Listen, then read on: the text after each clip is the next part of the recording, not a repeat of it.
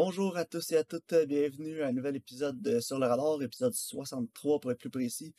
Euh, cette semaine, on va discuter des deux recommandations que j'avais faites la semaine dernière. Puis euh, savoir aussi si on a écouté d'autres choses dans la semaine. Karine, comment ça va? Ça va bien, toi? Oui, ça va bien. Est-ce que tu as écouté euh, des choses intéressantes cette semaine ou t'as juste gamé comme une pas de vie? J'ai juste gamé comme une pas de vie. toi? C'est correct, ça. Ah, donc j'ai écouté Law and Order, puis That's it. Les recommandations. J'ai écouté deux fois Tinker Taylor. Ouais. Ouais, parce que j'étais accro à ce film-là. Moi, j'ai hâte qu'on en parle. Sinon, c'est pas mal ça, là. Fait que j'imagine on sort de sorte discussion. J'ai pas d'autre chose à rajouter, honnêtement. Non, moi non plus. Euh, T'étais prête à discuter de The Courier en premier? Ouais. Bon, parfait. Donc, euh, The Courier, que j'ai affectueusement renommé Mauvais Bridge of Spies, met en vedette Benedict Cumberbatch et est écrit par Tom O'Connor, réalisé par Dominic Cook. Et il nous raconte l'histoire de Greville Wynn, qui est un euh, source russe euh, pendant la crise des missiles à Cuba. Donc, euh, Karine, qu'est-ce que tu as pensé de mauvais Bridge of Spies? ben, j'ai trouvé que c'était correct. J'ai pas trouvé que c'était particulièrement comme excellent, mais j'ai trouvé que ça s'écoutait. C'est pas ça réinvente rien de nouveau. C'est, y a pas, euh, visuellement non plus, ça se démarque pas. Les performances étaient quand même bonnes. Hein. Puis j'ai trouvé que j'ai aimé le fait qu'ils mettaient le lien plus sur la relation entre Benedict Cumberbatch puis Oleg. J'ai trouvé ça intéressant qu'ils abordaient plus ça, la relation entre eux. Mais euh, sinon, pas, pas grand chose d'autre. Ok, moi j'ai haï ça mourir. Euh, le film est tellement drabe, Visuellement, là, c'était tellement ennuyant, De tous les films qu'on a écoutés depuis le début du podcast, je pense que visuellement, c'est dans le top 3 des pires qu'on a vu. C'est en 4K, puis je soupçonne le film d'être en haut FPS, là. Parce que c'est tellement liché, c'est tellement comme too much que ça te sort Moi, en tout cas, ça m'a sorti complètement du film. Je sais pas pour toi, là. Moi, ça m'a pas dérangé, là j'ai jamais été capable d'embarquer dans le film à cause de la, cinématographie. Euh, ça, je trouvais que le film perdait tout son réalisme, tout son grit. on dirait qu'à chaque fois que je regardais l'image, c'était tout processé par un ordinateur liché avec un gros soap opera effect. Ouais. Puis euh, j'ai trouvé que ça capturait aucunement l'essence puis la vie là, des scènes puis des sets qu'on avait puis des personnages. Là. Fait que j'ai jamais été capable d'embarquer dans le film à cause de ça. Honnêtement, ça m'a tellement dérangé tout le long du film. Deux choses m'ont dérangé. Ça, puis le son. Le son était tellement mauvais que j'ai l'impression que j'écoutais un film de Christopher Nolan. euh, je sais pas pour toi, là, mais les dialogues, surtout au début du film, là, ouais. t'entendais. Le, le son ambiant était plus fort que les dialogues. Ben, moi, j'étais content d'avoir les sous-titres pour de vrai. Là. Moi, ben, le problème avec Prime, là, en tout cas, je sais pas si ça fait ça chez vous, là, mais moi, j'ai envoyé sur mon, euh, sur mon Chromecast à partir de l'application. OK. Euh, les sous-titres, si je mettais les sous-titres en anglais, les sous-titres en russe apparaissaient. Ah ouais, c'est même bizarre. Fait quand tout le monde parlait russe, il n'y avait pas de sous-titres. Fait que là, j'étais comme, voyons. Puis là, j'ai enlevé les sous-titres en anglais, j'ai enlevé les sous-titres complètement. Là, les, t'avais les sous-titres en anglais, c'est ah ouais, quand russe. Ok, parce que nous autres, on l'a écouté pas, pas de sous-titres en russe, on a juste inféré qu'on comprenait ce qu'il disait. ben, en tout cas, moi, j'ai fait ça, là. À un moment donné, j'ai fait, voyons, ça se peut pas parce qu'il y a des grosses scènes en russe, là. Puis il y a des gros plot points qui se passent en russe. Mais si t'enlèves les sous-titres en anglais, t'en mets pas, Là, tu vas les avoir. Ah ouais, parce que tu vois, le pire, c'est que moi et LP, on l'a écouté de même au complet. Puis on a quand même tout compris parce que le film est relativement prévisible.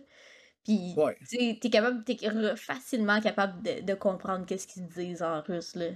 Mais ouais, on était comme, c'est donc bien gossant, tu sais. Ouais, mais en tout cas, il y a une autre affaire qui m'a dérangé aussi, là, ça n'a pas rapport, c'est le nom du gars, là, Greville. Il l'appelle Greville tout le long. Puis là, je pensais que c'était son nom de famille, parce que Greville, c'est quoi ce nom-là? Puis à un moment donné, sa femme, elle l'appelle Greville, puis j'étais comme, ça doit être son prénom. ouais, c'est son prénom. j'étais, ça m'a gossé tout le long, là, Greville. En plus, j'étais en train de jouer à Pokémon euh, Alpha Saphir. Tu appelles un Pokémon Greville? Non, mais j'ai commencé avec euh, le petit là, de gazon, là, j'ai oublié son nom, son premier stage, il devient un Septile, mais quand il est dans son mid-stage, il s'appelle Grovile. Grovile, Greville, puis en plus j'écoute les Pokémon sur Prime en même temps, là, puis là, Ash, il y en a un Grovile pendant genre 32 épisodes. Fait que là, j'arrêtais pas de me l'imaginer vert avec la couette, avec une, euh, la tête, là, comme, comme le Pokémon. J'étais, en tout cas, tout le long du film, ça m'a dérangé. Mais non, honnêtement, tu sais, si j'étais capable de, de penser à Pokémon tout le long du film, c'est parce que le film m'a pas accroché pendant tout, là. Ouais, mais tu sais aussi quand tu comme, parlais. comme euh, je te dis, c'est l'image, là, un moment donné, c'est tellement beau que c'est lettre. Mais ouais, c'est ça que je voulais parler. Je voulais dire que c'est tellement liché qu'à un moment donné, on, on ressent moins la gravité de la situation. Genre, tu sais, comme quand il est au Hein? goulag, genre, c'est comme tellement liché. Tu sais, comme. Je sais pas, ça a pas l'air gross. Tu sais, tu sais, quand on a écouté Killing Them Softly, là. Ça, ça a l'air gross. Tu sais, au début, là, la Ouais. ville, c'est Ah ouais, trash, mais genre, tu sais, tu te sens sale. Mais ce- celui-là, il est dans un goulag, pis t'as pas, t'as pas ce feeling-là, genre. Non, pas en tout. Puis il y a une autre affaire aussi qui. Tu sais, c'est pas de la faute du film, là. Mais si t'as vu Hunger avant d'avoir vu ça, là, Ouais, c'est pas la même. ce hein. film-là, là, c'est tellement. Ah, écoute, Ben, c'est genre aucun impact. commercial version Aucun impact. de Hunger, là. Non, c'est. Tu l'as vu, Hunger? Ouais, de euh, Steve McQueen. Ouais, puis moi j'ai pensé à Hunger tout le long, là. Puis parce que j'ai. C'est sûr, j'ai fait le parallèle, puis si vous avez vu Hunger, vous allez le faire le parallèle en interne de Courier, parce que c'est sensiblement la même torture qui dépicte dans le film. Ouais. Ben, il y en a un, c'est la version générale, puis il y en a un, c'est la version, t'es une mouche sur le mur, puis tu vois ça. Ben non, écoute, je suis pas en train de te dire là, que fallait que je vois Benedict Cumberbatch full nude en train de se faire taper avec des bâtons, là. comme Michael Fassbender dans Hunger. Mais, comme je disais, puis comme toi aussi tu disais tantôt, c'est que la caméra, c'est tellement liché que c'est comme surréaliste en plus. Tout le film, tout le film est surréaliste à cause de ça, parce que même tes yeux, là, t'as beau avoir un 20-20 vision, là, tu verras jamais les détails de même, là. non, effectivement. Fait que, tu sais, c'est comme plus beau que la réalité. Fait tu, tu crées aucun lien avec ce qui se passe, avec les personnages. T'as au- aucune empathie avec eux. En tout cas pour moi. là. Parce que justement, c'est c'est surréaliste. Des fois, là, les scènes, quand ils étaient tellement lit, puis ils étaient tellement lichés euh, avec un. C'est tout processé par ordinateur, là, ce- Ouais. ces effets-là. Ce- cette qualité-là, si tu veux. Qualité en guillemets. Là. Fait que ton cerveau le sait, puis ça connecte plus avec toi. J'avais l'impression là, que des scènes, c'était des cinématiques de jeux vidéo. Ouais, quasiment, là.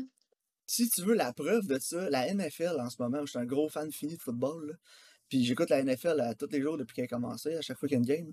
Puis ils ont des caméras 8K maintenant, c'est cool, c'est lignes de côté. C'est bon, ok.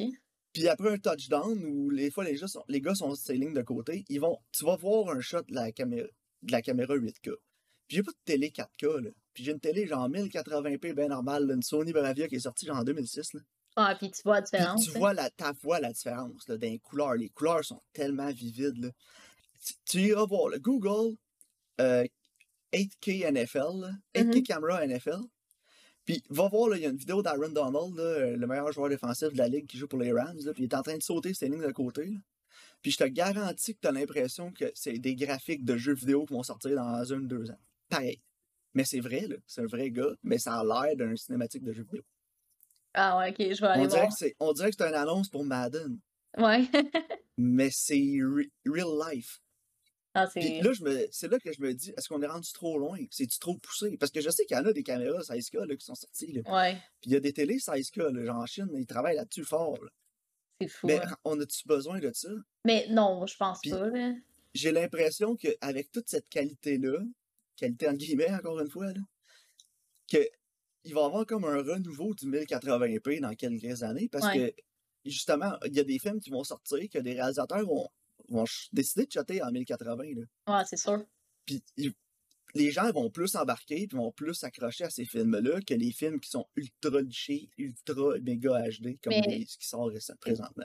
Tu t'as sûrement remarqué aussi un trend, des fois, là, il y a les films sont tournés avec des caméras digitales, puis après, sur le film, ils mettent un effet de grain, sais, juste pour comme Ben donner la- choix. une texture de film. Fait que c'est c'est sûr que, justement, on va retourner avec quelque chose comme ça, là. Ben oui. C'est- Le écoute, médium, il... Je vais, je vais faire mon puriste, là. J'étais encore un gros défenseur du film. C'est- absolument. Puis ça paraît tellement, là. Écoutez Dunkirk, là. C'est filmé sur ouais. pellicule, là. Puis même si t'écoutes la version digitalisée du film, ça paraît pareil que c'est filmé sur pellicule. Non, ouais, la, la qualité que ça a, c'est pas pareil. Puis, tu sais, je veux rien enlever au digital non plus. Tu sais, il y en a des films qui sont filmés sur digital, puis écoute, ils paraissent bien, là. Mhm. C'est juste, ça le cinéma- la cinématographie qui est en arrière du film. Non, c'est ça, mais tu sais, Comme a dans tu regardes, par exemple, un des premiers films digitales, la phase qui est hot avec la caméra digitale, ça aurait permis à beaucoup de gens de faire des films qui normalement ils n'auraient pas pu le faire. là. Puis d'aller Exact. contourner tous les problèmes que tu rencontres avec le film. Puis un des non, pionniers. juste le montage, là. Ouais, c'est ça. Puis un des pionniers de ça, c'est euh, Danny Boyle. Quand il avait fait 28 Days Later, c'est tourné sur caméra digitale, mais quand tu le regardes, ça a la même qualité qu'un film. Ouais, Puis, exact. tu sais, tu l'as-tu vu 28 Days Later? Ah, ça fait longtemps, mais oui. Ça, ça peut être une bonne recommandation pour nos films d'Halloween. Mais c'est ça, la, la qualité du film que ça a, c'est surprenant quand tu le regardes que c'est tourné en digital. Ouais. Ouais, vraiment. Mais il y en a beaucoup que c'est comme ça. Oui. Ça dépend de ta cinématographie puis de ton travail, là. Mais ouais, je pense, moi je pense que dans le Courier, c'est un choix que ça soit liché de même, mais je, je pense pas que c'est au service du récit. Non, vraiment pas. Puis écoute, je sais pas qui a fait la cinématographie du film, là. Faudrait que j'aille voir, là. C'est très safe, là. Mais Honnêtement, il n'y avait pas grand chose, il n'y avait pas grand plan qui, prenait une chance. la réalisation était sobre. La seule, tu sais, Ouais. la seule chose qui pour moi s'est dém- démarquée, euh, c'est les performances. Ouais, moi aussi, je trouve. Euh, la réalisation, euh, c'était ordinaire, là. Écoute, Non. euh, Il y a quelques plans intéressants. Là. Il y a des choix que j'ai fait comme Oh, good. Tu sais, comme par exemple quand il pète sa coche dans sa cellule, mais que tu le vois juste de l'autre côté, comme du, du petit trou là, dans... pour regarder. là. Ouais. Tu sais, comme ça, c'est un, Hey, choix... regarde, c'est un choix intéressant. fallait qu'on en parle.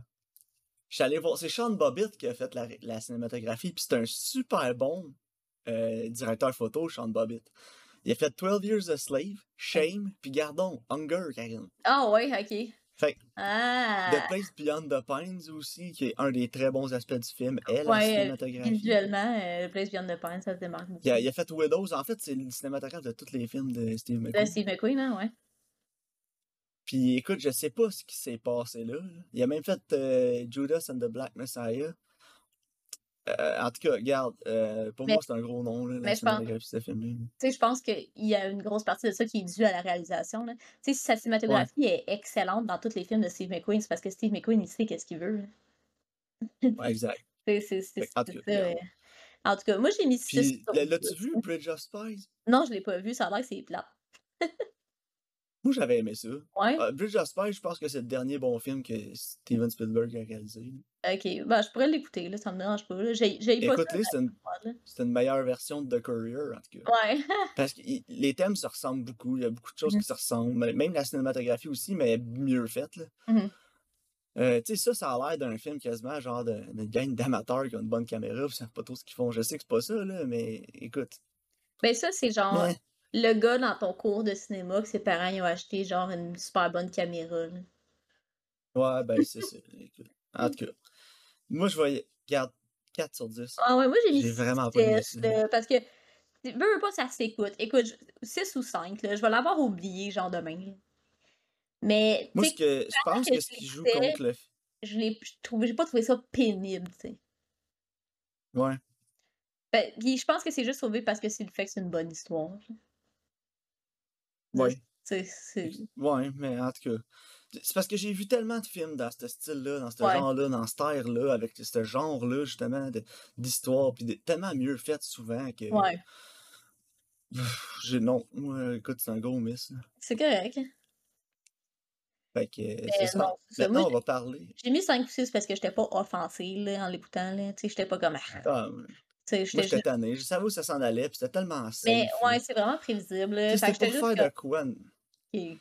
C'était pour faire quelque chose qu'on a déjà vu 100 fois, là. Fallait extrêmement bien ou prendre une chance. Puis ça n'a pas été fait extrêmement bien, puis il n'y a pas eu de chance. Pandora Exact. une Ouais, c'est chance. ça. C'est ça. Ça avait apporté quelque chose au film. Ben, ouais, c'est ça, exactement, là.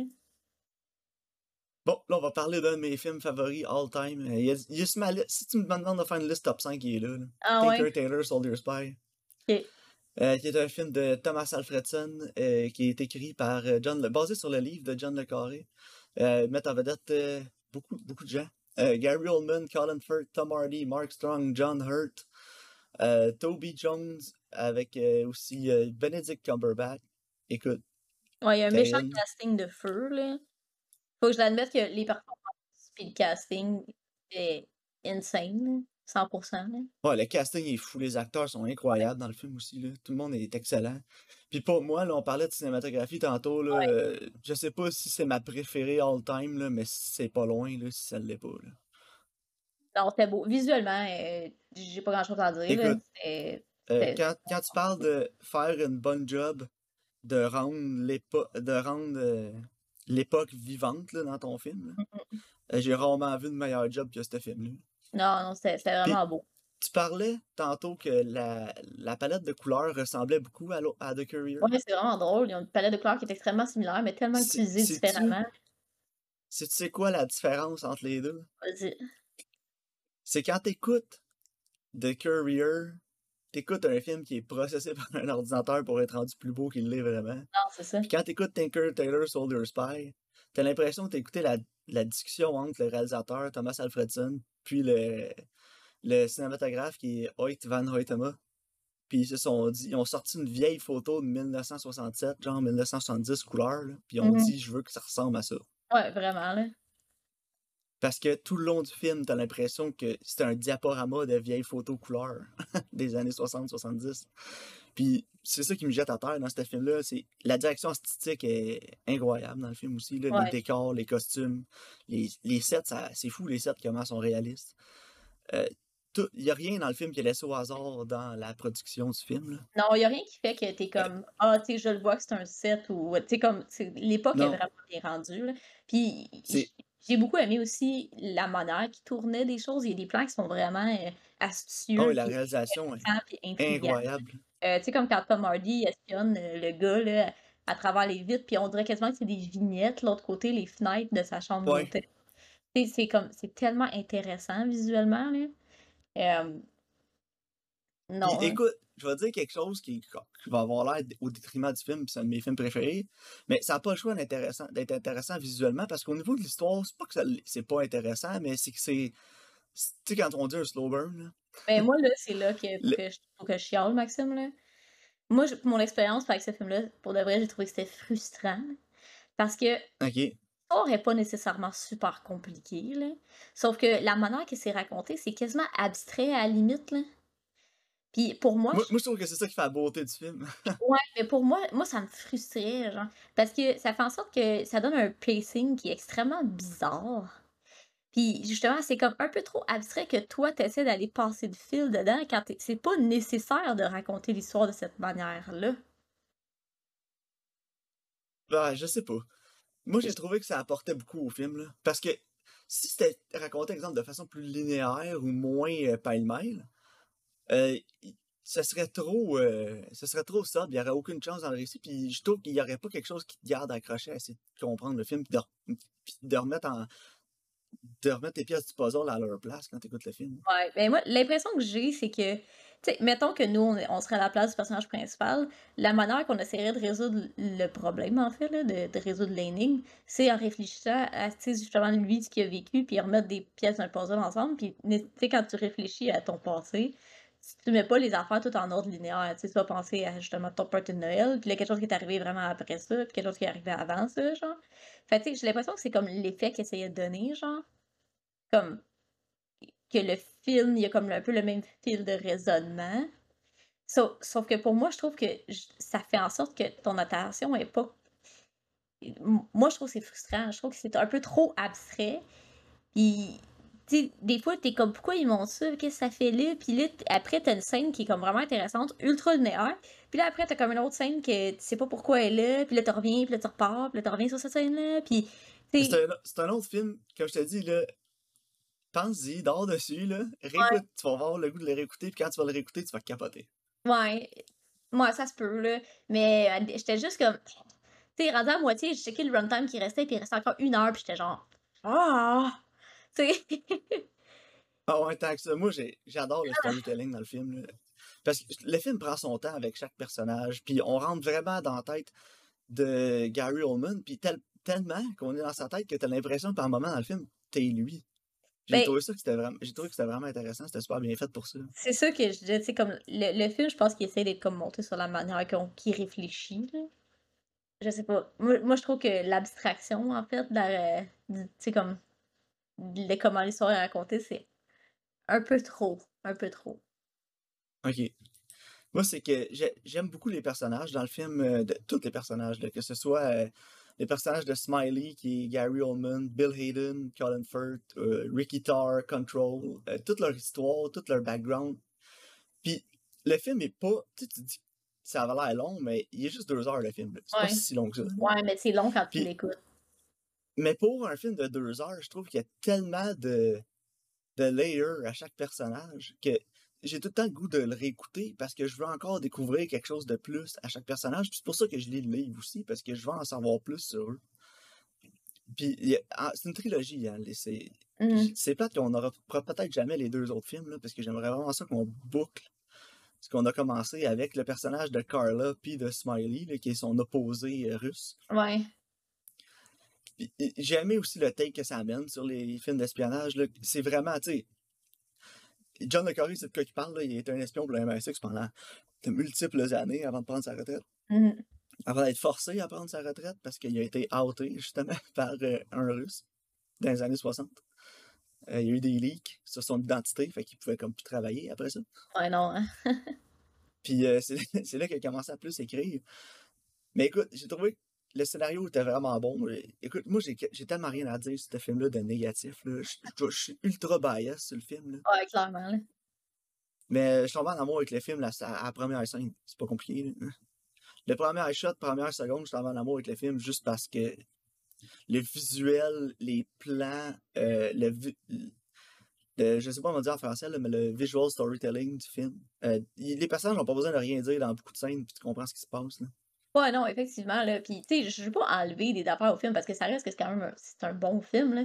C'est, c'est juste que moi, je pense que ça fait une expérience qui est extrêmement frustrante pour la majorité des gens. Puis c'est ce qui fait en sorte que justement, on n'aura pas les autres parce que, comme tu dis, ça prend plusieurs écoutes.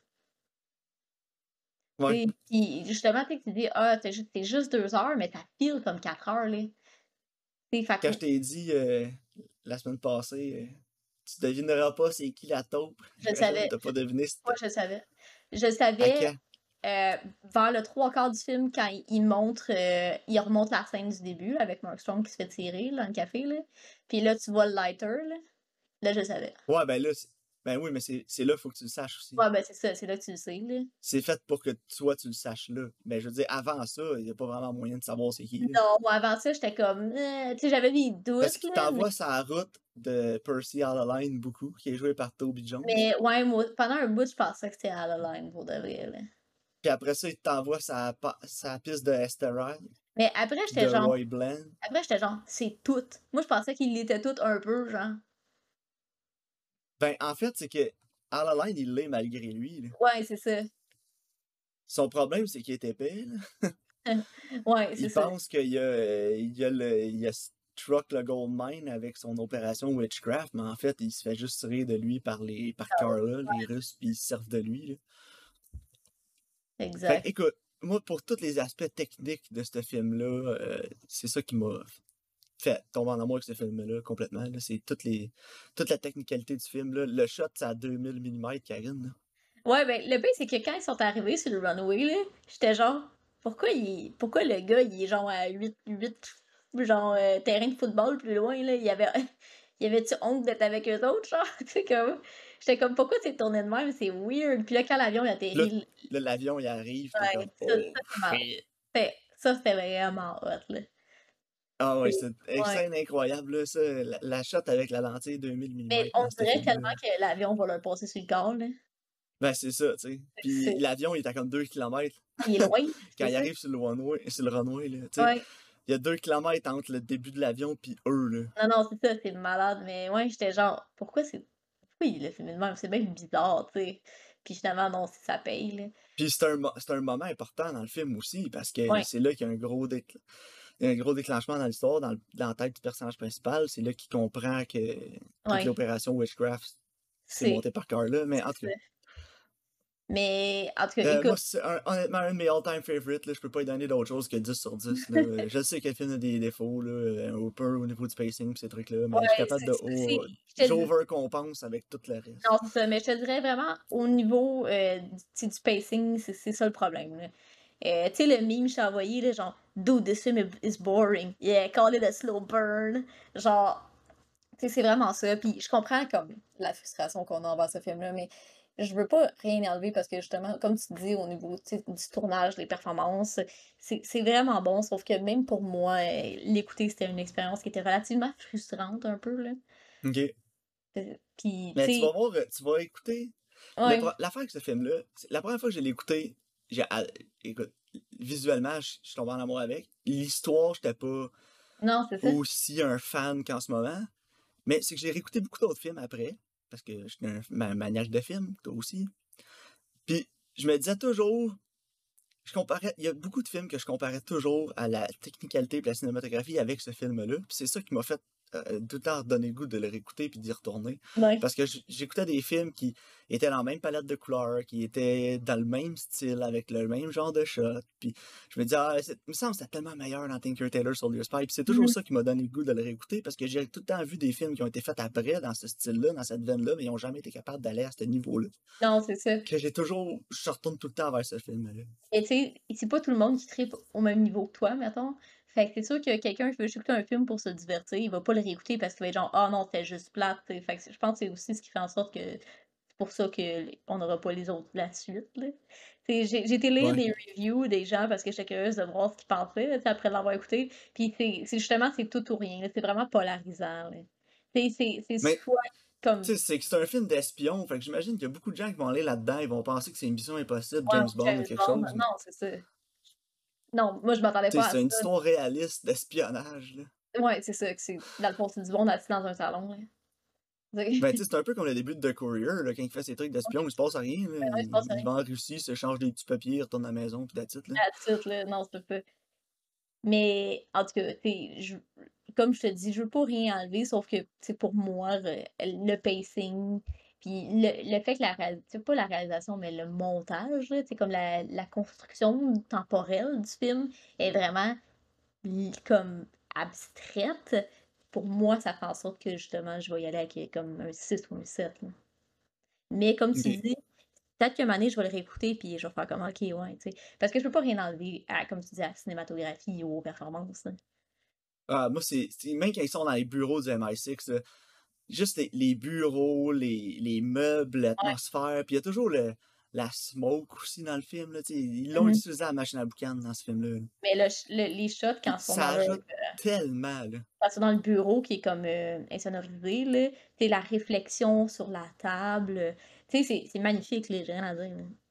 Ah ouais, puis les couleurs, c'est ça que je te dis, c'est même les, les costumes, les décors, tout, ils ont tout été, on dirait qu'ils ont pris une machine à remonter dans le temps, ils ont été filmés en 1970 puis sont revenus. Ouais, ouais, absolument.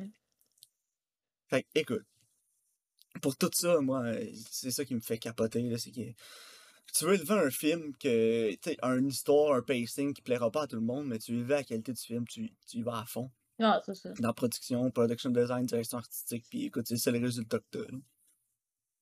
Fait que bon, pour moi, 10 sur 10. Pour toi, 6-7. Ben, Ouais, écoute, ouais. Je suis curieux de voir si euh, tu vas avoir euh, le goût de le réécouter. Pas de suite. Puis si tu le réécoutes, je suis curieux de voir qu'est-ce que tu vas avoir à redire sur le film. Parce que c'est un peu comme Foxcatcher, tu sais. T'as fini Foxcatcher, je t'ai dit. Tu Eh. un moment donné, tu vas avoir le goût de le réécouter. Mais c'est vrai C'est comme, comme une tumeur, Foxcatcher. Là. Il rentre en dedans, là, puis il grossit tranquillement. là. Non, c'est vrai, à 100%. Là, tu sais, tu y réfléchis, puis t'es comme chill. Il y a des films, même, justement, que t'es comme, une fois que t'as fini, t'es comme, eh, mais t'arrêtes plus d'y penser. Puis là, tu sais que le film a fait sa job finalement parce que t'arrêtes plus d'y penser. Ben. Taker Taylor, je te, je te promets que ça va être la même chose parce que tu, tu vas te remettre à y penser, tu vas continuer de penser à la cinématographie, à la couleur, puis à tous ces trucs-là, puis tu vas te dire, ah, j'ai le goût de le réécouter parce que je vais avoir, tu vas avoir le goût de te remettre dans l'atmosphère. Ouais, je comprends. Tu vas avoir le goût d'écouter un film qui est de, de ce type-là, de cette atmosphère-là, tu vas essayer d'en trouver d'autres, t'en trouveras jamais qui vont faire la job, fait que tu vas le réécouter. Ok, on va voir. Good. Fait que tes recommandations, Karine? Ouais, donc euh, ma nouveauté sur Crave, tu sais c'est quoi, je l'avais dit la semaine passée de toute façon. Donc, euh, Promising Young Woman. Puis, mon vieux, on va aller avec Logan Lucky sur Netflix. Parfait. Donc, euh, on va se voir la semaine prochaine pour ça. Ouais, Je vais essayer d'aller au cinéma cette semaine, aller voir le nouveau film de James Wan, on va essayer d'aller voir Malignant. Malignant, ouais, que Mais ouais, ouais, tu c'est m'as moi dit de pas me spoiler rien avant d'y aller. Ah non, si tu sais pas for real, euh, Tu sais pas, faut pas que tu le saches. non, c'est ça. Ok, et J'ai même pas regardé le plotline, là, rien de ça. Check pas. Je vais y aller à l'aveugle. Oh mon dieu. Je vais me trouver un showtime dans un cinéma, je vais aller m'installer là. Puis on verra ce que ça va donner.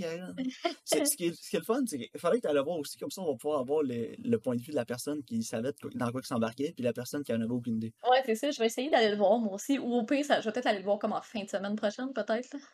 Tu mettons Le- vendredi. les, euh, ouais. Puis aussi, les, les films d'horreur, habituellement, on a assez les mêmes goûts, là, fait qu'on sera pas trop dépaysés. hein. Ouais, euh, ouais, ça se peut.